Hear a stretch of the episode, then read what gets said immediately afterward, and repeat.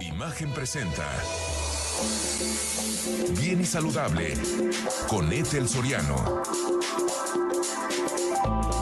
La voz más saludable de México. Saludable y déjeme decirle que mañana se conmemora el Día Mundial del Cerebro, gracias a la Federación Mundial de Neurología que tomó esta iniciativa para darle importancia a la salud cerebral y concientizar a la sociedad sobre cómo prevenir y cuidar el cerebro. Eh, yo creo que esto es fundamental, eh, mantener nuestro cerebro sano, lo que implica no solo prevenir la aparición de enfermedades, sino generar bienestar, eh, mejorar calidad de vida y prepararnos para un envejecimiento saludable. Y me da muchísimo gusto darle la bienvenida al doctor Mauricio Esqueda. Él es neurocirujano, especialista en neurología funcional, estereotaxia y radiocirugía. ¿Cómo estás, querido Mau? Hola, Etel. Buenas tardes. Un saludo a tu audiencia. Feliz de compartir contigo, ya era hora. Tuve el gusto de, estar en un foro contigo en el Women's Economic Forum, em, donde hablamos de temas súper interesantes, pero ahora necesito que nos digas cómo cuidar nuestro cerebro. Bueno, eh, son cuestiones básicas, eh, normalmente una eh, alimentación saludable, horas de sueño que sean correctas y adecuadas, ejercicio, eh, son factores que promueven eh, la liberación de sustancias o de neurotransmisores a nivel cerebral que ayudan a mantener sano nuestro cerebro, sobre todo las endorfinas, que obviamente nos permiten ser eh, a cierto punto felices, la serotonina, y son las maneras como se pueden proteger, obviamente, pues, esos factores protectores que ayudan a a tener un, cerebro saludable por año. Eh, dime una cosa, Mauricio, eh, hablando de todos los factores de riesgo, que ahorita estás comentando alimentación, ejercicio, yo creo que es lo que ustedes siempre nos están diciendo que hagamos ustedes los médicos, pero no entendemos la importancia del, del por qué. ¿Qué pasa en nuestro cerebro, por ejemplo, con eh, el ejercicio, esta oxigenación, estos neurotransmisores, que es la química cerebral? Em, qué pasa con una buena alimentación, cosa que nos protege el cerebro, con el estimularlo, con el, aprender un nuevo, un una instrumento, una nueva actividad, salirnos de esta zona de confort y ponernos a chambear eh, y cuidarlo para un futuro. Lo comentaba por esta Federación Mundial de Neurología que pues necesitamos prevenir cuestiones cerebrales. Las enfermedades hay cosas que sí dependen mucho de los factores de riesgo y del estilo de vida, pero hay otras que no, que traemos esta información o que de alguna forma lo vamos a detonar con la epigenética. Pero, ¿qué hacemos para cuidarlo, para que esté en la mejor situación posible? Mira, eh, como bien lo has dicho, la, genética de cada persona es, es fundamental.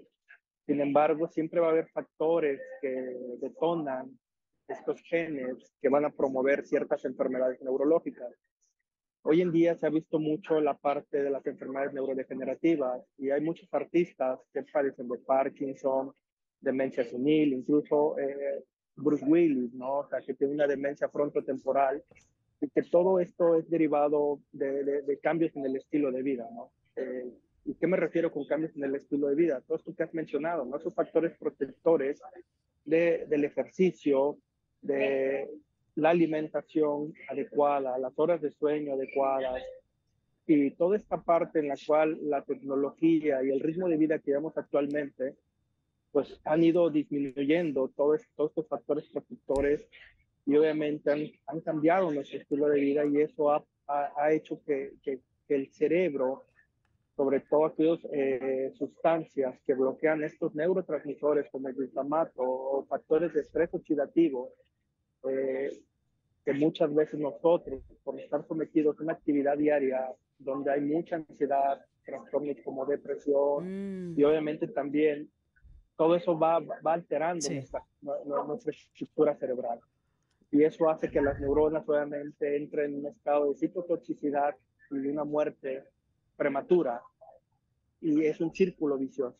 O sea, sí tenemos que de verdad hacer conciencia de que lo que comemos, cómo nos movemos, nuestro estilo de vida, de este día a día, sí tiene un impacto importante en las funciones cerebrales, que hay mucha gente que pregunta, querido eh, Mauricio Esqueda, que sí es cierto que ocupamos un porcentaje muy bajo de la capacidad de nuestro cerebro.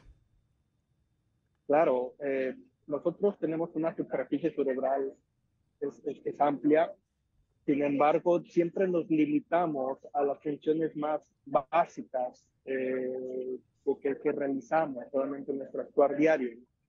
Pero, por ejemplo, el desarrollar otras actividades que salen fuera de esta eh, zona de confort. exactamente, esta zona de confort nos va a permitir a nosotros desarrollar esas áreas y sobre todo nos permite una mayor conectividad.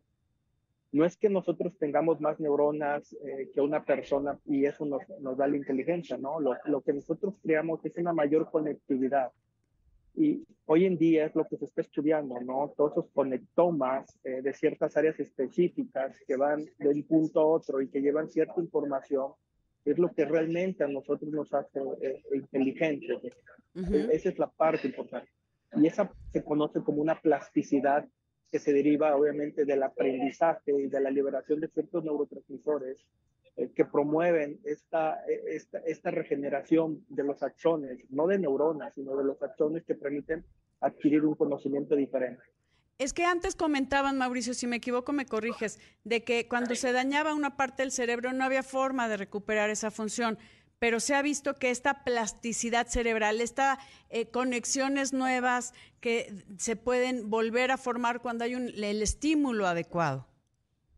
Así es, mira, eh, yo precisamente ayer daba una charla eh, en el Congreso Mexicano de Neurocirugía respecto a la plasticidad neuronal y déjame decirte que, hoy en día eh, lo único que promueve esta plasticidad es el estímulo constante que recibe el cerebro, la médula a través de los sentidos. Cuando se pierde ese estímulo, obviamente es muy difícil que el individuo regenere esta función perdida.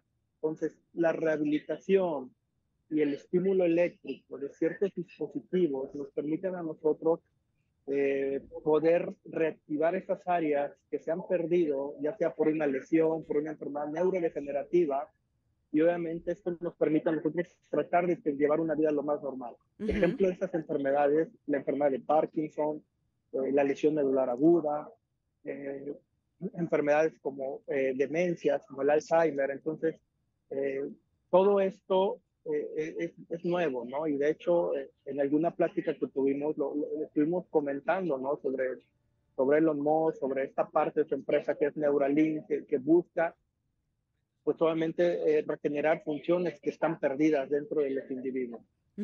Con esto se disminuye la brecha de la discapacidad eh, pues que, que, en cualquier sociedad existe, ¿no? Aquellos pacientes que no pueden caminar, aquellos pacientes que no ven, aquellos pacientes que sufren de trastornos neurológicos como la demencia senil, la enfermedad de Parkinson, la epilepsia. Sí. Y obviamente esto es importante. la plasticidad sí. es lo que a nosotros le apostamos. Eso a mí me parece fantástico porque sí le cambiaría la calidad de vida a muchas, muchas personas. Y tenemos que hablar también de prevención para no llegar a esos estadios y o llegar lo mejor posible cuando ya es algo que, pues, eh, de una patología que tiene un principio y un fin. Querido Mauricio, amigos, vamos a una pausa y regresamos con más, no se vayan.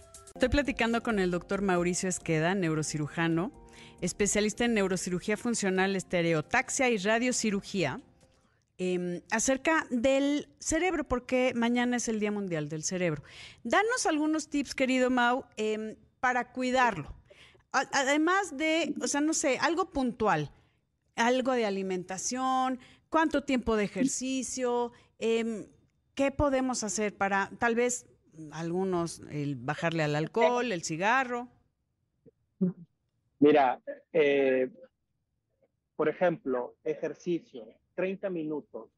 El mejor ejercicio para el cerebro es eh, el ejercicio aeróbico. 30 minutos de muy buen ejercicio ayudan a mejorar ciertas funciones cerebrales. la alimentación, por ejemplo, eh, evitar el alcohol, evitar los lípidos, los triglicéridos, mm.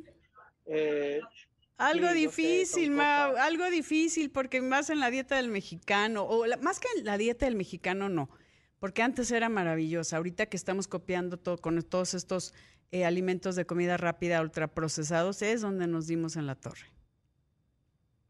Sí, y por ejemplo, las horas de sueño son importantes.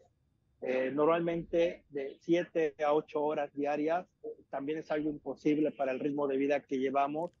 Eh, eso también ayuda obviamente a restablecer la conectividad cerebral, ¿no? Incluso hay personas que no duermen las horas adecuadas y al otro día siempre van a estar irritadas, ansiosas, enojadas, ¿no? Entonces, y lo más importante, yo creo que el trabajar las emociones. las emociones juegan un rol eh, en cuanto a la salud del cerebro, ¿no? Entonces, si siempre estamos felices, contentos, eh, obviamente las situaciones las ponemos a nuestro favor y a favor de nuestro cerebro, y eso es súper importante.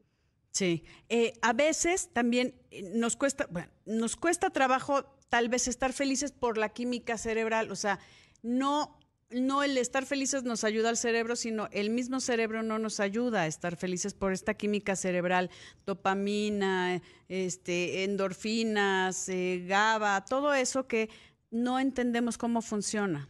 Tenemos dos minutitos y nos platicas cómo es eso y cómo podemos mejorar la química o saber si no tenemos un problema de química cerebral. Es, muy difícil saber eh, si tenemos o no un problema de química cerebral. Eh, eh, no, todavía no tenemos eh, formas de medir eh, neurotransmisores en tiempo real, pero sí sabemos que las actividades que realizamos de manera cotidiana, ¿no? por ejemplo, aquellas que nos producen cierto grado de, de, de, felicidad, placer. de placer, es la serotonina. ¿no? Y entonces, por ejemplo, las endorfinas se liberan con el ejercicio y eso también nos ayuda bastante pero todavía no hay una manera real de, medir. El sexo, comer chocolate, eh, el caminar en la naturaleza, el abrazar, el estar con nuestra gente amada, todo eso nos ayuda a sentirnos mejor porque hay liberación de esta química cerebral de lo que nos produce placer y, bueno, y satisfacción, ¿no? Satisfacción. Claro, claro, eso es importante. Tú muy bien lo has dicho, eh, lo más importante es cambiar nuestro estilo de vida. Queremos un mejor cerebro, tenemos que cambiar nuestro estilo de vida. Estoy de acuerdo contigo, querido Mau, y de verdad me da muchísimo gusto que podamos dejar esta, este mensaje a la gente de que hay que cuidar nuestro cerebro. ¿Cómo? Estimulándolo. ¿Cómo? Eh, haciendo que funcione, que estas eh, nuevas conexiones, esta plasticidad cerebral se dé de una mejor manera y necesitamos mejorar nuestra calidad de vida y nuestros hábitos del día a día, Mau. Un último mensaje para nuestra gente que te escuchan en todo el país. Bueno, eh, lo, principal, yo siempre lo he dicho, es cambiar estilos de vida, y ser felices. Así es. Me encanta. Así es. Todo lo demás y seamos felices. Exacto. Eso es lo que nos va a ayudar a proteger nuestro cerebro. Estoy de acuerdo. Luego hay que hablar de la felicidad, ¿eh? que es toda una ciencia. Querido Mau, Mau Esqueda, por supuesto. Gracias, gracias Mauricio Esqueda por acompañarnos el día de hoy aquí en Bien y Saludable. Ya te la debía. Gracias, queridos amigos. Yo soy Etel Soriano y por favor, para estar bien y saludable, cuide su cerebro, mejore su calidad de vida, sus hábitos y cuídese todo usted.